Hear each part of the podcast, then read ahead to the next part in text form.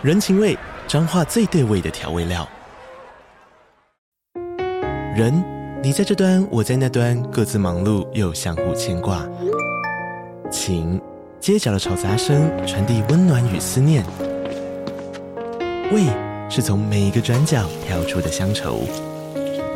这里是彰化县政府 Pocket 节目《彰化早咖》，我是主持人内克。从彰化大小事各具特色到旅游攻略，透过轻松有趣的访谈，带着大家走进最在地的早咖。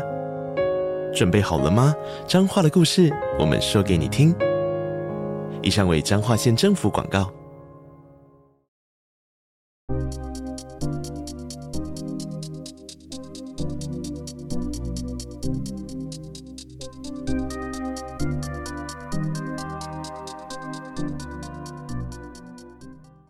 欢迎大家回到篮球多棒的 Podcast，我是你们主持人 Quan。这一集我们要来做九月份的 Mailbag，来回应大概上一个月份，嗯，在我们 DM 里面或者是有跟听众或者是球迷有互动到的一些问题，还有一些议题。那我们先从一张最近我们在我们限动上面呃发的投票图开始来聊起好了，因为其实在我们的 DM 里面有不少就是有有一些反应，这样子有一些讨论度。那当时会把这个图片，那先先说问题啊，问题本身是 Kevin Love 还有 Blake Griffin 两个人巅峰的时候，大家会选谁？那当时第一次看到是在 Twitter 上看到这张图，那就是因为下面的讨论度其实我觉得蛮有趣的，所以我们把这个也分享到我们的这个限动上面，IG 上面。嗯，其实趋势跟呃 Twitter 上面的讨论蛮蛮像的，就是大部分的人都会选呃 Kevin Love。就我上次看投票的这个差距，差不多好像是七比三的比例，所以其实其实是蛮悬殊的啦。那我觉得这件事情可以聊聊看，因为 Blake Griffin 跟 Kevin Love 这两位球员，他们在呃他们的巅峰时期，其实我觉得是蛮 overlap 的。那我其实印象很深刻，是当时大概在二零一一、二零一二年左右开始。这两个球员就是新生代大前锋，呃的主要主要人选啦。那那时候我觉得还有像这种 Marcus Aldridge 也在这个讨论度里面。嗯，那我我其实觉得对我而言很有趣的一点是，当时如果大家有印象的话，从二零一二年到大概二零一五年左右，这个对比其实 Blake Griffin 至少在国外，呃的的的这个讨论度一直都站在都是 Blake Griffin 占上风的，而且。我印象中是，其实这个这个东西是蛮悬，这个差距其实是蛮悬殊的啊，所以其实现象跟现在有点成反比。那我觉得要在对比这两个人之前，要先把，因为题目是谁的巅峰是比较是是是比较好的嘛。那我我们先得把这两个球员的巅峰分别列举出来。那先从 Kevin Love 开始，因为我觉得 Kevin Love 他的巅峰应该毋庸置疑，就是他转队到 Cleveland 之前。呃，他在 Minnesota 最后一年，他的平均是二十六点一分，十二点五篮板，四点四助攻，同时他的三分命中率还可以来到三成七，一场投呃六点六颗三分，所以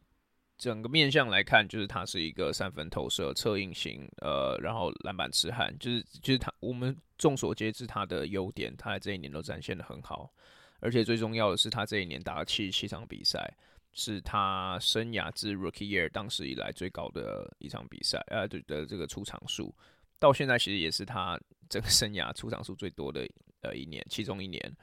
嗯，对，那这是 Kevin Love，那这个年份是二零一三、二零一四球季。那我们来看 Blake Griffin，那我其其实觉得 Blake Griffin 他的球他的巅峰期也是在二零一三、二零一四球季，他当年的数据平均是二十四点一分、九点五篮板、三点九助攻。那他的账面数据，其实我觉得老实讲，没有 Kevin Love 好看，所以我我不我去我在猜想，可能部分投票者他们在做这个投票的时候，嗯，会把票数给 Kevin Love 的原因，也是因为数据上面的差距。那但我觉得有一点。是数据上面看不到的，也是我认为，呃，我我自己，因为我自己个人其实是认为，还是 Blake Griffin 是巅峰期最好，这个比 Kevin Love 还要再更好一点的球员。嗯，很大的原因是因为那一年他们两个巅峰假如在头一年的话，其实要做对比就相对简单啦。对我，我我是这样觉得。那当年 MVP 投票 投票榜上面，Blake Griffin 是第三名。那 Kevin Love 基本上没有在投票的这个考量当中，因为 Minnesota 是一个嗯不怎么样，就是战绩当时不怎么样的球队，那我知道这时候就会有很多反驳的点，会说，那 Blake Griffin 其实他的队伍就比 Kevin Love 好不多，好不少嘛。他们有 Chris Paul，还有 DeAndre Jordan 三巨头。那当时的 Kevin Love 其实就是一枝独秀嘛，除非你真的要把受伤过后的 Rubio 放在这里面。但是，呃，Kevin Love 当时确实就是他一个人的球队。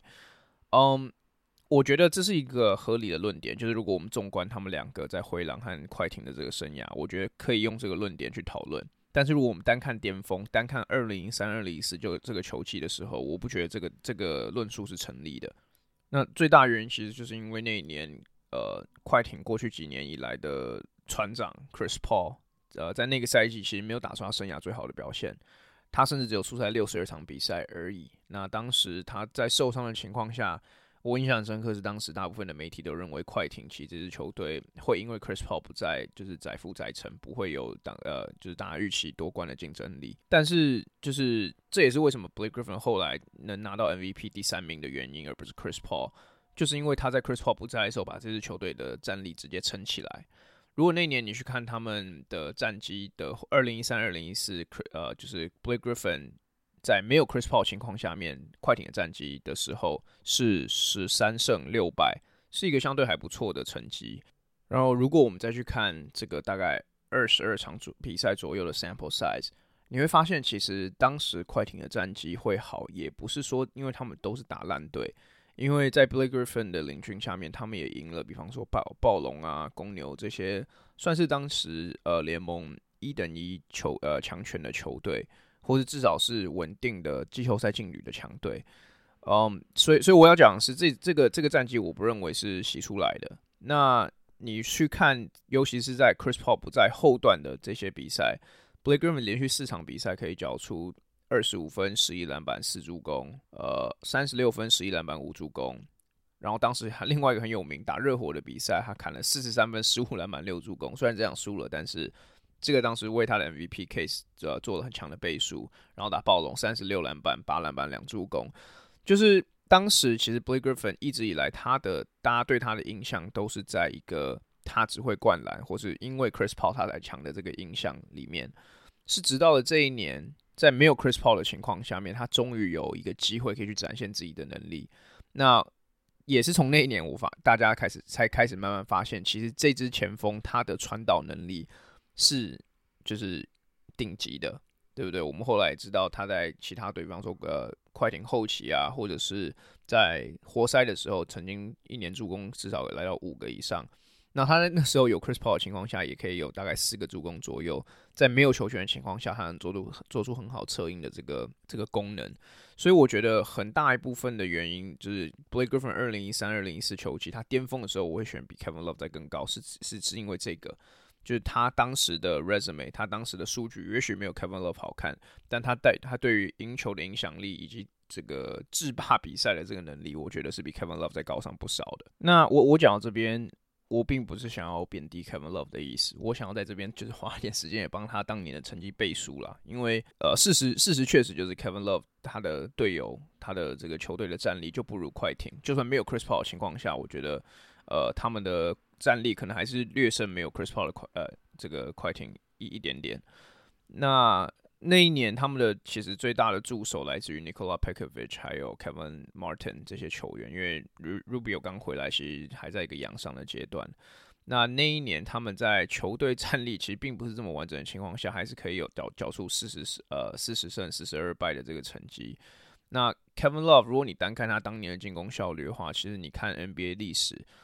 就是他在前锋里面，在前场球员里面，他的那个战力其实是相对蛮蛮前半端的。而且，我觉得大家要记得是二零一三、二零一四这个这个球季还没有到，就是呃三分这么量产化的这个的时代，就是是一个前端，就是在在在在这个 Curry 还有勇士 Era 在前面一点点的时候，但是 Kevin Love 当时这样子的打法还有表现，其实。呃，是打破很多人眼镜的，因为当时前锋大家对他们的印象都是还是要在中距离游走，然后做很多苦攻，然后或者是补篮，就是比较像是 Kevin 呃这个 Blake Griffin 或是 LaMarcus Aldridge 这样子出型的球员。那我觉得大家对于 Kevin Love 有这么好的印象，很大的原因其实也来自于呃他后来去 Cleveland 赢了冠军，或者是 Blake Griffin 后来生涯的这个晚期的呃这个这个这个样子，让大家其实会蛮偏袒 Kevin Love，尤其 Kevin Love 现在还在征战嘛。那所以我，我我觉得这个这个话题是其实是有得聊。而且我觉得另外一个点是，也许你们大家不认为 Blake Griffin 的生涯，呃，Blake Griffin 跟 Kevin Love 的巅峰其实是在一三一四球季，所以我觉得这个东西很有讨论度。但是如果你问我的话，我最后应该还是会选 Blake Griffin。那我跟有一些听众也有在私讯有聊到这件事情，所以想说趁这个机会呃拿出来聊一聊。那我们来进到其他的问题，先从一个比较轻松的开始聊起好了。这个是聊到我上个月去美国的的事情。那就是去美国吃到最好吃的食物是什么？嗯，其实我我这次去美国主要是去迈阿密跟 Washington DC，就这是最主要的两个地方。那 DC 的部分我觉得没什么好讲的，因为其实东西我都蛮熟的，所以对于食物上面的话，我这次比较期待的会是迈阿密的食物，因为迈阿密大家可能不知道是一个呃很多古巴人、很多这种拉丁美洲移民的人的人存的这个住居住的地方。所以，嗯，就是他们这一类的美食，其实也会是相对比较，呃，比较多选择的啦。那我这次吃到最好吃的食物，整趟下来，我觉得就是一个秘鲁菜。那就是秘鲁菜，他们出的吃的东西叫 ceviche，那它是有点像是海鲜的小小小餐盘嘛。反正反正我们我自己吃到的是很多牡蛎类啊，很多这种呃 mussel 或者是。呃，虾子类型，虾子还有虾子炖饭这样子类型的食物。那我觉得，如果大家有机会可以试试看秘鲁菜的话，我觉得不一定要在迈阿密。可是，如果大家就会试秘鲁菜的话，我不确定台湾有没有，那可以去试，可以去试试看。嗯，在我想想，在迈阿密我还有吃到一个古巴菜，我觉得也不错，是吃呃牛牛水骨嘛，bone marrow，呃哦不不是水骨，嗯骨髓，牛的骨髓，然后。我我觉得很好吃，可是我觉得对我而言有点太油腻了。对，可是我觉得就是有机会大家可以去试试看，是古巴菜。嗯，那我们进到下一题。呃，想要我们来聊聊东西区各队的竞争力。呃，我我们今年应该还是会花两集的时间，分别去做东区还有西区的 Power Ranking。所以这个应该在近期，可能九月底十月初的时候就会出，就是在 NBA 赛季开始前。那我在这期我就不做所有球队的竞争力的分析啦，但是我可以，我觉得我可以做的会是 可能东西区的一些黑马球队。其实，其实我觉得主要是东区啊，西区黑马球队我目前比较想不太到。但是东区我觉得会是两支球队，今年大家可以去关注看看。一个是魔术，那魔术其实大家应该听我们过去 podcast 就知道，我今年。其实从去年开始啊，去年我们在做东区的 Power Ranking 的时候，我就选魔术当做一个 Play In 的黑马。那今年我的想法没有变。那尤其是我看完 Paolo Banchero 在世界杯的这个表现之后，其实我更确信了他在魔术未来性的计时的地位了。因为当然魔术其实在去年就或多或少有用一点点他在这个小球五号的位置，但是因为魔术其基本上他们五号位。通常都还是给 Wendell Carter Jr. 去扛，那早再再早一点基础的时候是 Bobo，就他们在在这个前场的这个人手配置是有点拥挤的。但是我觉得如果 Paolo b a n c a r o 可以有更多的时间去搭配呃他们一些一些比较小球阵容的话，其实我觉得会是蛮有看头的。尤其是我觉得呃魔术其实在后卫上后卫上面的配置是呃是可以让呃他们去做这样子的安排。因为你去看 Markel Fultz，我觉得去年下半季打出非常好的攻守两端的表现，尤其防守端，我觉得是有一点就是可能大家没有注意到的。那另外 Cole Anthony，呃，虽然属于比较小号的后卫，但是我觉得 Markel Fultz 可能六十四大概左右的身高，可以去弥补这样子的这个这样子的身高不足。那我觉得另外一个关键人物会是在他们今年乐透前选的 Anthony Black，因为 Anthony Black 是一个六尺七、六尺八左右的后卫。然后他的模板其实就有一点点像是呃一个 Josh Giddey 那样子 type 的球员。那嗯，我我觉得，当然，我觉得他能不能魔术能不能打这样子的阵容，会取决于 Anthony Black 能不能在三分上有所贡献。那呃，我觉得可能会有点难度啦。但是他的传球视野在今年的选秀后卫里面，应该算是属于一等一的。那主要是他六十七、六十八的身高，让教练在调度上面也呃会有一些灵活性。那如果可以搭配 Franz Wagner 跟这个 Paulo Banchero 的前场，再搭配三个可能比较具有撕裂防守能力的攻击型后卫的话，我其实觉得魔术今年至少在布阵上面会有蛮多灵活性的。那当然，我觉得很大一部分是取决于呃他们未来就是这这些年轻球员他们的成长有多少。那另外呃另外一个球员我忘记讲，Jalen Suggs，我其实觉得他在下半季的时候也有一些就是偶有亮亮点，还是一个我觉得值得培养的球员。所以所以就是他们整体而言，魔术之所以我会认为他们是一个黑马球队，最大原因并不是因为他们已经展现出什么东西给我看了，而是他们在各个不一样的时候。呃，在赛季间都有一些呃一点点的亮点。那最大的原因取决于，我相信他们这支球队整体下来的未来性。那我觉得在这个赛季，其实开始就应该要是有一些这些曾经具有天分的球员要开始去兑现呃天分的时候了。对，所以我觉得魔术呃，我觉得要求他们达到 play in，我我不觉得是一个嗯。太强人所难的这个要求了，对。但是我觉得魔术是一个。那另外一个，我觉得黑马球队会是六马队。六马队其实去年，我甚至不觉得他们能能够被称之为黑马，因为他们去年在 Haliburton 有打的时候，他们的战绩其实还是不错的。他们后来会掉到就是 Play-in 以外的主最主要原因就是 Haliburton 受伤了。我我觉得其实如果他当时如果整季健健康康打完的话，他们是有机会挑战 Play-in 的。那我我今年觉得他们还是有这样子的机会。因为他们在后场的人，后场跟前前场人手跟魔术有点类似，其实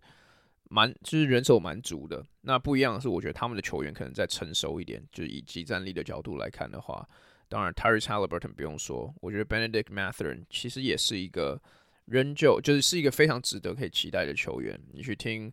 呃，不管是 Haliburton 或他们其他队友，或者是其他 NBA 的呃 analyst，在讲这名球员的时候，大家第一个提到就是他的 work ethic，他的这个努力、努力不懈的这个态度，还有他就是就是他的 big big energy。所以我，然后然后当然在实质场上，其实他的表现，他去年的成绩平均下来也有十六点七分、四点一篮板，然后呃一点五抄截的表，呃一点五助攻的表现。那他现在唯一比较欠缺的就是他的三分稳定度上面确实还有一点点不稳。去年整体而言，三分命中率只有三成二，但是我们也有看到几场比赛，他的三分火烫起来的时候，就是六马整支球队进攻的立体感是被打出来的。所以这这就是 Mathurin 跟 Haliburton 的这个搭配，其实我觉得是非常具有看头，也非常具有未来性的。那前场呃看起来他们是决定未来几年都要呃续留 Miles Turner。那 Mouse Turner 其实大家过去以来都只把它当做一个这个 trade chip 一个一个筹码在看而已，但是我们好像其实最常忽略的就是他的他的实质的能力啦。那他不管怎么看，他就是一个能够保护禁区跟同时提供三分外线火力的一个中锋。你放眼整个 NBA，其实真的没有太多球员可以去做这样子的事情。也许有人可以把 rim protection 做得很好，但是他的外线的威胁力威胁力就不会太高。那也有外线投得非常好的这个篮球员，呃，这个这个前场球员，但是他的禁区组合力就不会有 m a s t e r 这么好。对，所以我觉得他们整支球队的立体感是存在的。然后我觉得，其实我个人。还是一个相信 Rick Carlisle 当总教练的一个一个人，一个球迷。然后过去我觉得他有太多的，呃，不管是在之前六马队，或是 之前小牛队的时候，他有太多的这个经验可以为他背书了。他有也有冠军可以为他的这个职业的 resume 背书。所以我觉得六马这支球队，如果在整体健康的情况下，应该也是有机会可以挑战到至少联盟这个东区 Play In 的地位。对，那要要听我们更呃细节的这个分析的话，那就大家敬请期待。那我自己是先把这两支球队，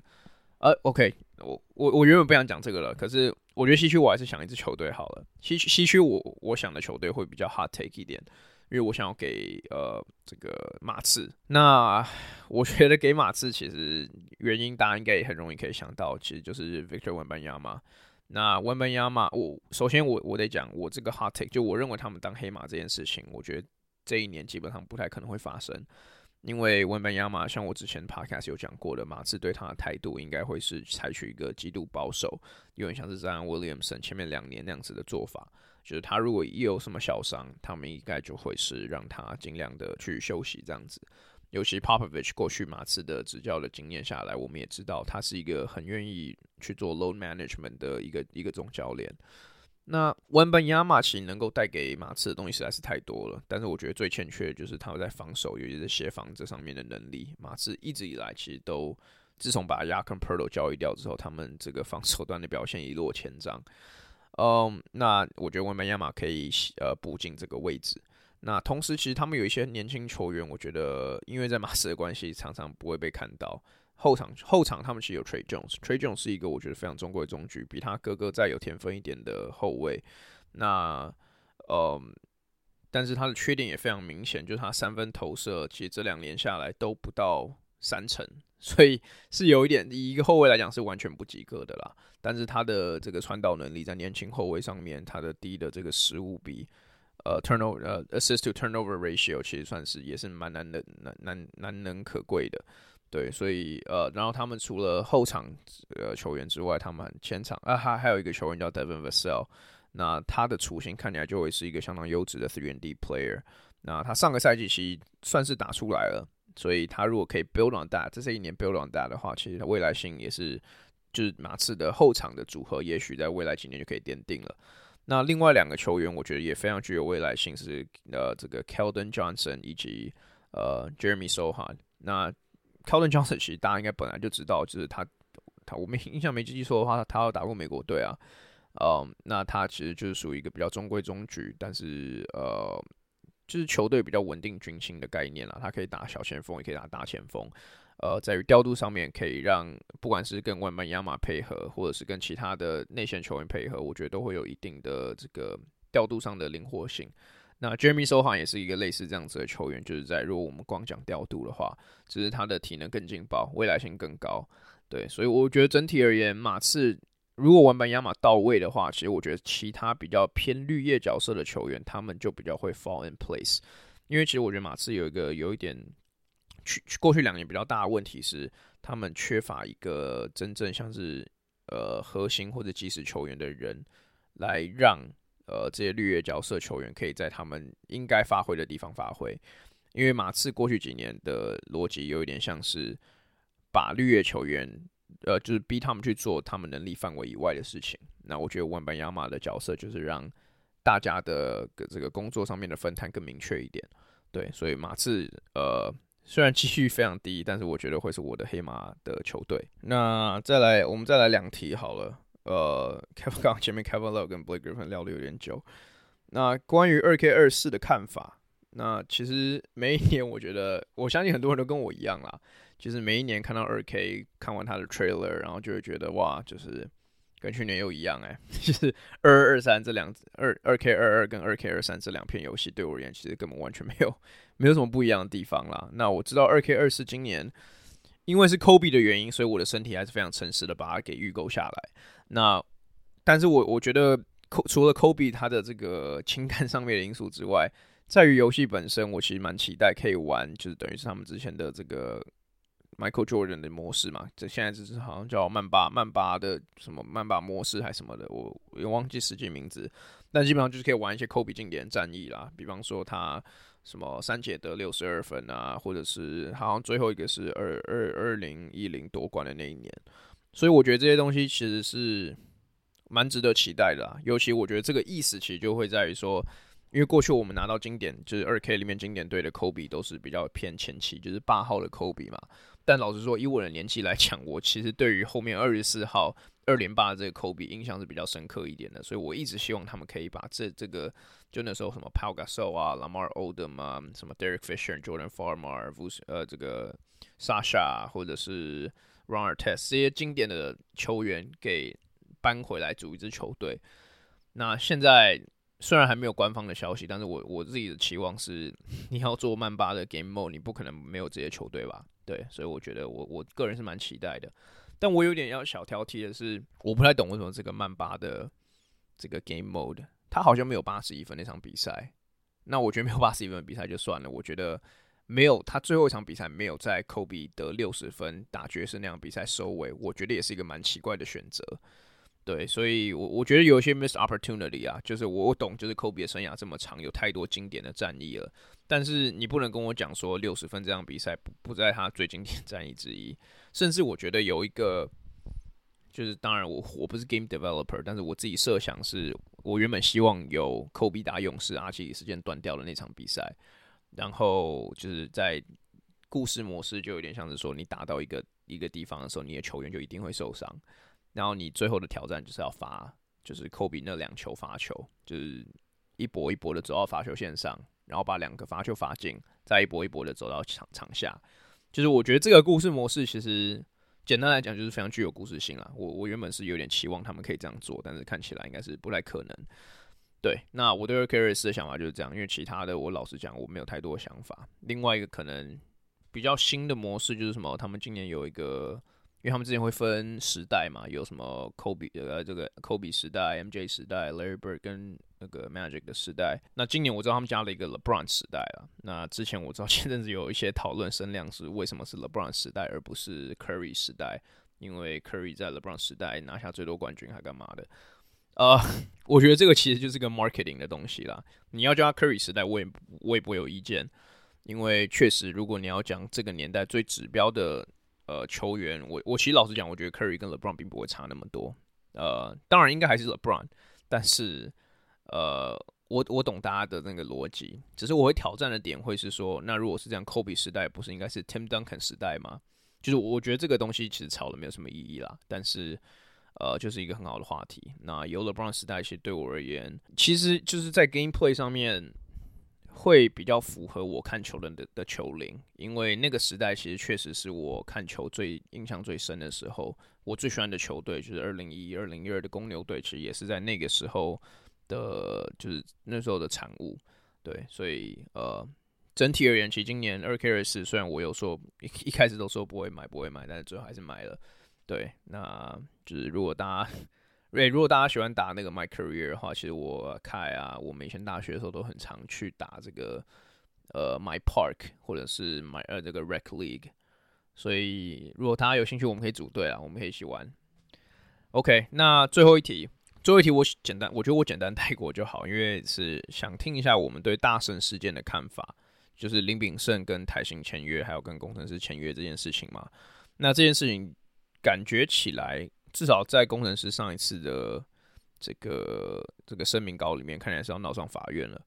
那我我其实对于这件事情看法一直都有一点怎么讲，没没有太多想法。很大的一个原因是因为我其实自己个人是不太确定两队在签林炳胜的时候的细节只是是长什么样子。就是当然我有听到很多的不一样的风声还有传闻，那我在这边也不方便就是讲这些事情。可是，就是我两边的说法我都听过啦。对，就是我我在我觉得这件事情其实很简单的，就是最后由法院来判决嘛。